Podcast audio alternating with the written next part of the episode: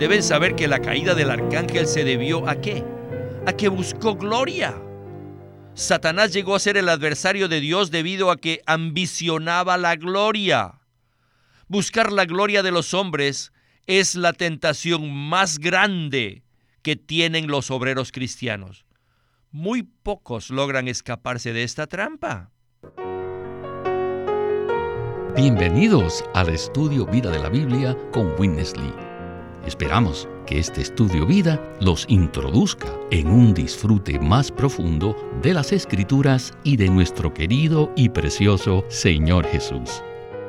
Visítenos en nuestra página de internet radiolsm.com y allí podrán escuchar gratuitamente todos los programas radiales del Estudio Vida.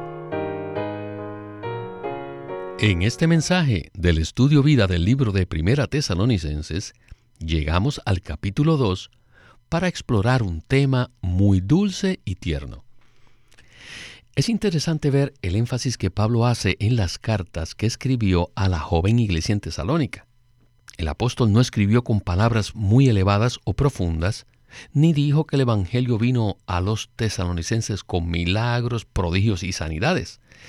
En lugar de dar énfasis a algo sobrenatural o milagroso, Pablo usó su vivir diario como un factor en la predicación del Evangelio.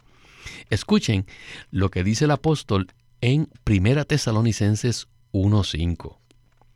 Pues nuestro Evangelio no llegó a vosotros en palabras solamente, sino también en poder, en el Espíritu Santo y en plena certidumbre, como bien sabéis qué clase de persona fuimos entre vosotros por amor de vosotros.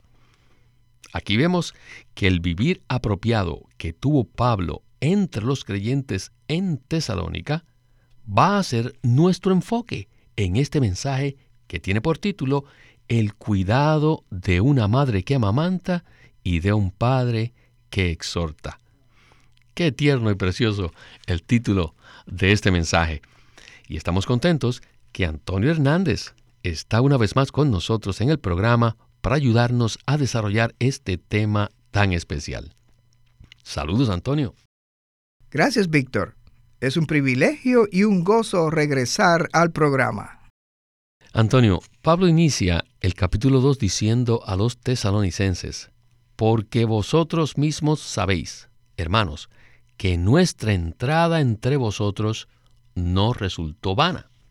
Pues bien, antes de iniciar el primer segmento, ¿qué tal si usted nos explica el significado de la palabra entrada? La manera como una persona se presenta ante otras personas se relaciona con la clase de persona que es. Si alguien desea llamar la atención, se comporta con mucha pompa, haciendo ostentación de sí mismo. Por el contrario, Pablo entró en medio de los tesalonicenses expresando al Dios triuno que moraba en él. En otras palabras, el apóstol entró de una manera muy normal, viviendo y expresando a Dios. Y esta entrada no fue en vano, porque produjo mucho fruto en el ministerio y en la obra del Señor. La predicación de Pablo llevó la palabra del Evangelio y liberó e impartió la vida divina a tal punto que muchos se volvieron de los ídolos a Dios para servir al Dios vivo y verdadero. La entrada de Pablo a los tesalonicenses estuvo determinada no sólo por lo que él era como persona, sino también por la manera en que él vivía cada día. Gracias, Antonio. Esta es una buena palabra de introducción al mensaje de hoy. Sin más preámbulos, escuchemos a Witness Lee en el primer segmento del estudio vida de Primera Tesalonicenses.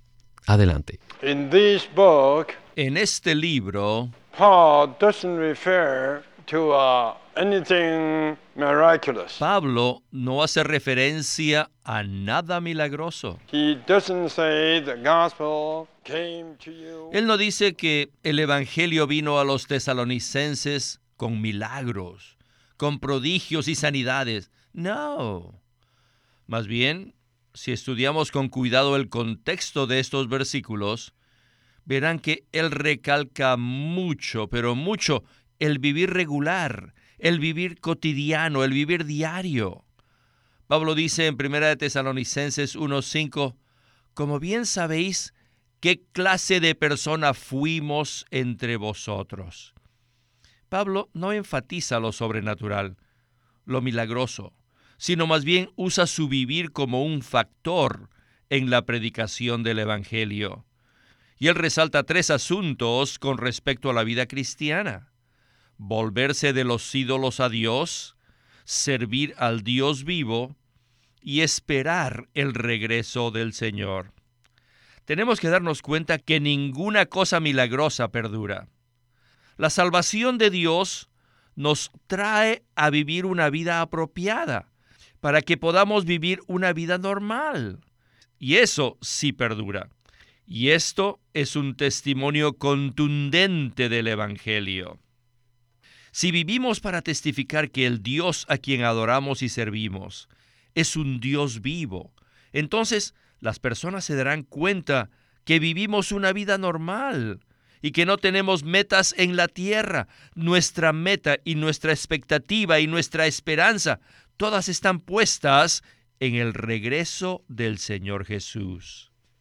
Esta es la vida cristiana apropiada, la cual es un testimonio de nuestro Dios. Antonio, si leemos el libro de los Hechos y otras epístolas, veremos que Pablo hizo muchos milagros. No obstante, en el caso de la ciudad de Tesalónica, que era una ciudad muy pecaminosa, Pablo no entró haciendo milagros. Sin duda, esto hubiera sido impresionante para los tesalonicenses. Por el contrario, Pablo fue a ellos de una manera totalmente diferente. ¿No es así? Por supuesto. Pablo tomó el camino de la vida, el cual es un camino de restricción. Ciertamente esto fue más impactante para los tesalonicenses que si él hubiese hecho cualquier acto externo. Pablo impuso las manos a las personas en diferentes ocasiones y éstas fueron sanadas. En otras oportunidades, él echó fuera los demonios que había en las personas y éstas fueron liberadas. Pero si leemos todas sus epístolas, tenemos que decir que el énfasis del apóstol no es en este tipo de cosas. No. El énfasis de Pablo es la persona maravillosa y todo inclusiva de Cristo, quien es el Hijo de Dios, la corporificación y la expresión del Dios triuno. Pablo conocía el plan de Dios, que consiste en impartirse a sí mismo en nosotros a fin de hacernos su expresión, y él vivía conforme a esa visión el ministerio de Pablo concordaba plenamente con la manera en que él vivía. Pablo no fue a los tesalonicenses haciendo grandes milagros, sino de una manera normal. Él fue como un Dios hombre, como un creyente constituido de Cristo, que tenía una vida totalmente normal. Pablo trabajaba con sus propias manos para no ser gravoso a otros y mientras lo hacía, él vivía y expresaba a Dios. Esto es de gran valor a los ojos de Dios. El hermano Watchman estuvo en prisión durante 20 años hasta que murió. Estando allí, no hubo milagros ni grandes señales. Según los detalles de su vida que nosotros conocemos, él vivió y expresó a Dios en medio de esas situaciones, las cuales fueron unas situaciones muy adversas. Eso fue algo valioso para Dios. A los ojos de Dios, Él se interesa mucho más por lo que somos que por lo que hacemos. Ya es hora de que los creyentes genuinos cambiemos nuestra escala de valores Necesitamos empezar a apreciar lo que Dios aprecia. Dios desea que los creyentes de Cristo sean Dios hombres que viven y expresan a Dios de una manera muy normal. La salvación de Dios en Cristo nos hace personas humano-divinas normales. Pablo es un modelo para nosotros de cómo creer en el Señor y seguirle. Antonio, muchas gracias por esta respuesta tan completa. Bien, necesitamos avanzar en el programa. Pablo dice en 1 Tesalonicenses 2.4, sino que según fuimos aprobados por Dios para que se nos confiase el Evangelio, así hablamos, no como para agradar a los hombres, sino a Dios, que prueba nuestros corazones. En la siguiente porción estudiaremos el significado de este versículo. Regresemos de nuevo con Witness Lee. Pablo dice, sino que según fuimos aprobados por Dios para que se nos confiase el Evangelio. Necesitamos prestar atención a estas dos palabras, aprobados y confiase. Pablo y sus colaboradores podían decir que habían sido aprobados por Dios, lo cual implica que los apóstoles primeramente habían sido puestos a prueba y que Dios los había aprobado. Entonces, basados en esta aprobación, Dios nos confía el Evangelio. Conforme a nuestra manera de pensar, Dios no necesita aprobarnos, porque Él ya lo sabe todo. Puesto que Él ya sabe qué clase de personas éramos antes de nacer, Él sabía cómo éramos, sabía qué podíamos y no podíamos hacer. Así que, ¿para qué necesita aprobarnos? Él ya sabía esto. Dios no nos pone a prueba tanto para Él, sino por causa de nosotros. Dios nos conoce, pero nosotros no nos conocemos a nosotros mismos. Nosotros pensamos que somos muy buenos, muy honestos, muy fieles. Sin embargo, cuando Dios nos pone a prueba, entonces nos damos cuenta que no somos tan buenos, tan honestos ni tan fieles. Por lo tanto, Dios nos prueba para mostrarnos lo que verdaderamente somos. Quiero decirle esto a los jóvenes, que ellos no deben confiar tanto en sí mismos, puesto que aún ellos no han sido puestos a prueba. Sin duda, Dios usará a los jóvenes, pero lo hará después que los haya probado. Solo cuando Dios nos prueba, Él nos dará su aprobación. Solo hasta entonces Dios podrá usarnos. Dios se basa en su aprobación para confiar en nosotros y entonces Él nos usará. En el versículo 4 vemos que Dios nos puede confiar algo solamente después que hemos sido aprobados. Esto significa que primero tenemos que pasar la prueba, pasar por el examen de Dios, la aprobación de Dios, y luego ser aprobados. Y entonces podremos llevar a cabo lo que se nos ha confiado. De esta manera tendremos algo que podemos predicar, que podemos enseñar, que podemos hablar. Bueno, Antonio, me llama la atención que Dios nos conoce desde la eternidad pasada y sabe quiénes somos. Él únicamente nos pone a prueba para que nosotros sepamos quiénes somos realmente. ¿Qué tal si nos explica este concepto un poco más? Con gusto. Dios tiene la necesidad de ponernos a prueba, debido a que no nos conocemos a nosotros mismos. En la mayoría de los casos nos damos cuenta de quiénes somos realmente cuando fallamos las pruebas que Dios nos pone. Por ejemplo, el apóstol Pedro no se conocía a sí mismo. Él le había dicho a Jesús, aunque me sea necesario morir contigo, de ninguna manera te negaré. Aunque Pedro decía esto con sinceridad, él no se conocía a sí mismo. Por ese motivo Dios lo puso a prueba. ¿Y qué pasó? Obviamente, según el relato de las Escrituras, Pedro falló miserablemente. Sin embargo, después de fallar, le fue confiada la predicación del Evangelio el día de Pentecostés. Podemos pensar que muchas veces hemos fallado, pero que nunca se nos ha confiado nada. Eso se debe a que después de fallar necesitamos ir al Señor con temor y temblor para confesar todos nuestros fracasos. entonces Él podrá aprobarnos y confiarnos algo. Cuando el Señor Jesús fue bautizado, el Padre testificó desde los cielos a favor de Él.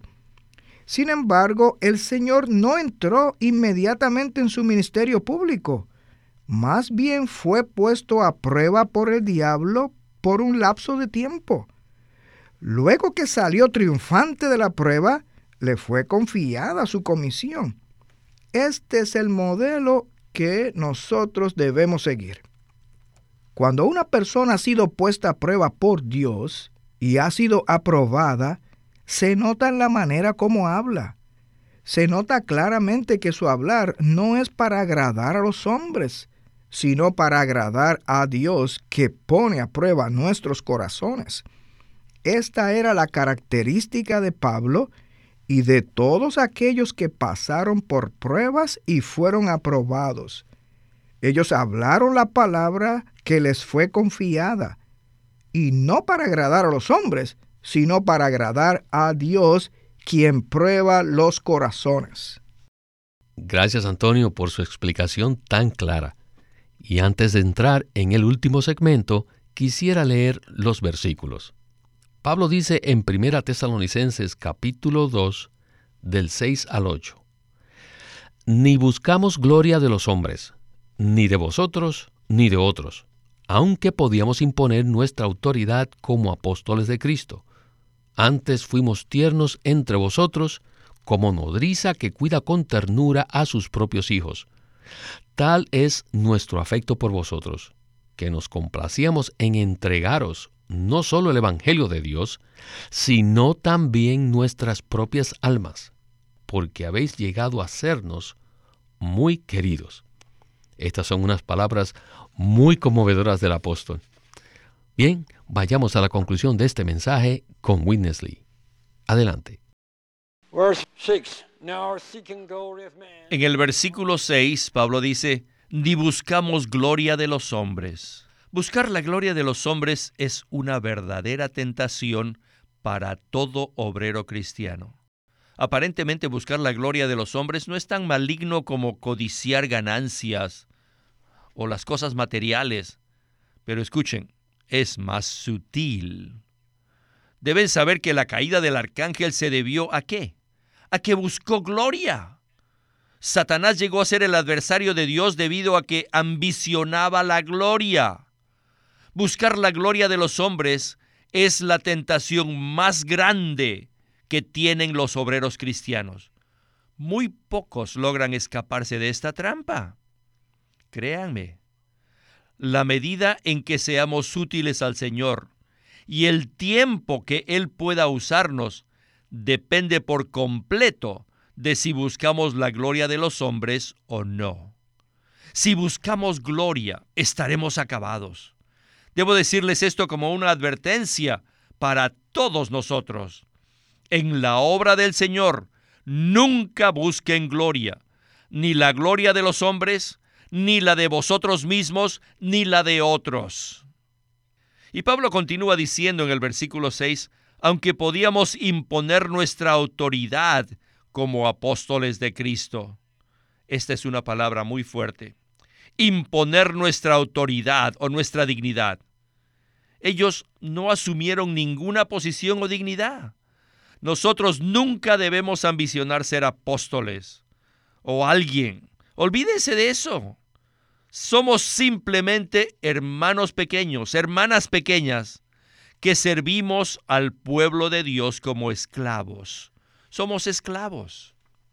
En el versículo 7, Pablo continúa diciendo, antes fuimos tiernos entre vosotros, como nodriza que cuida con ternura a sus propios hijos. Aunque Pablo era un hermano, un varón, se consideraba como una madre que amamanta, como una nodriza que cuida con ternura a sus propios hijos. Aquí no hay ni el pensamiento de posición, ni dignidad, ni autoridad. ¿Qué posición tiene una madre que amamanta?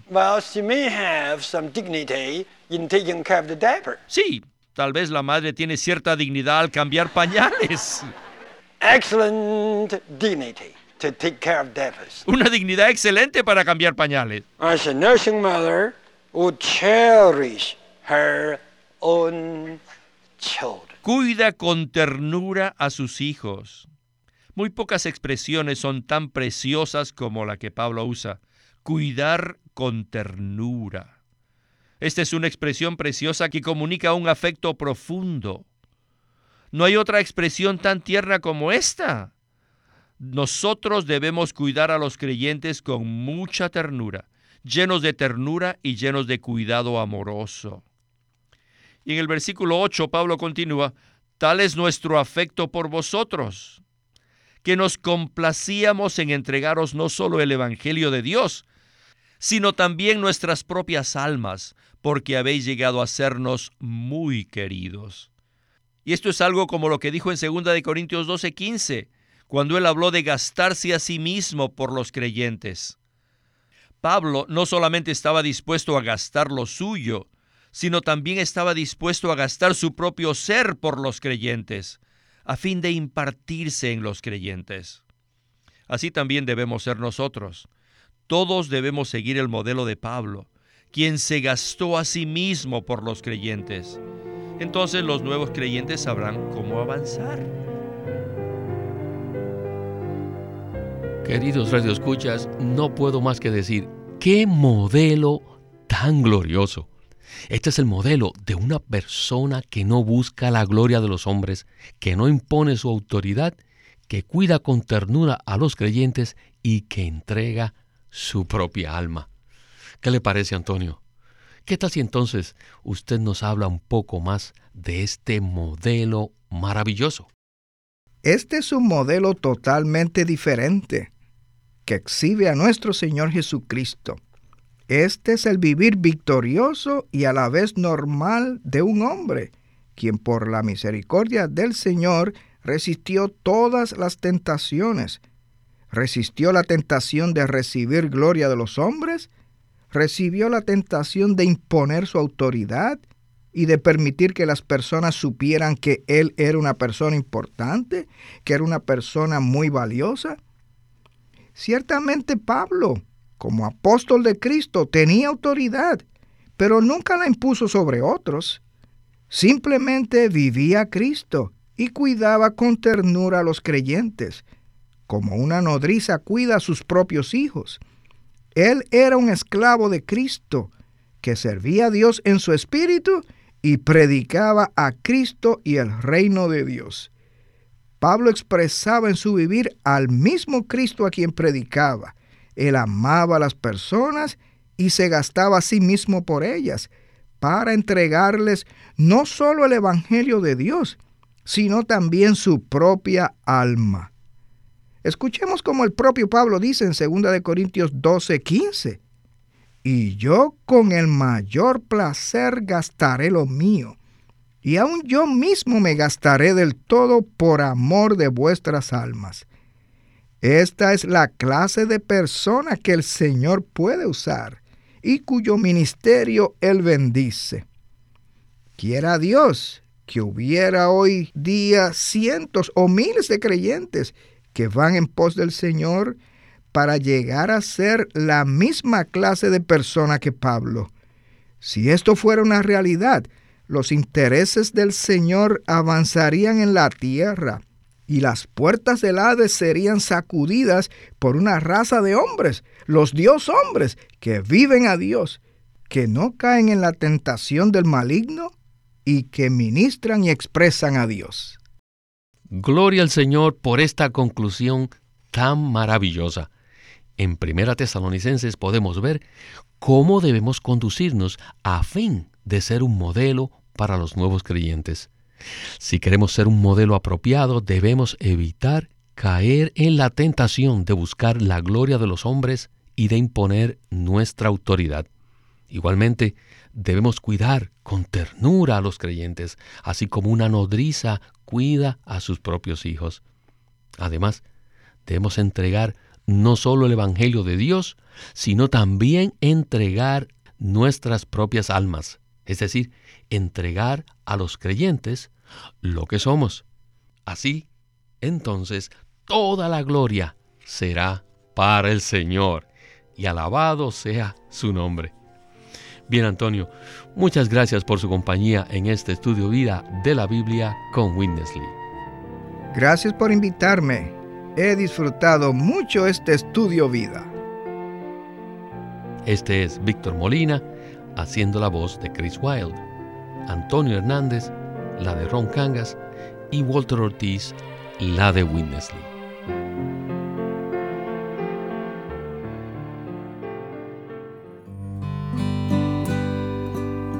LSM tiene el agrado de presentar el libro La vida de asamblea por Watchman Nee.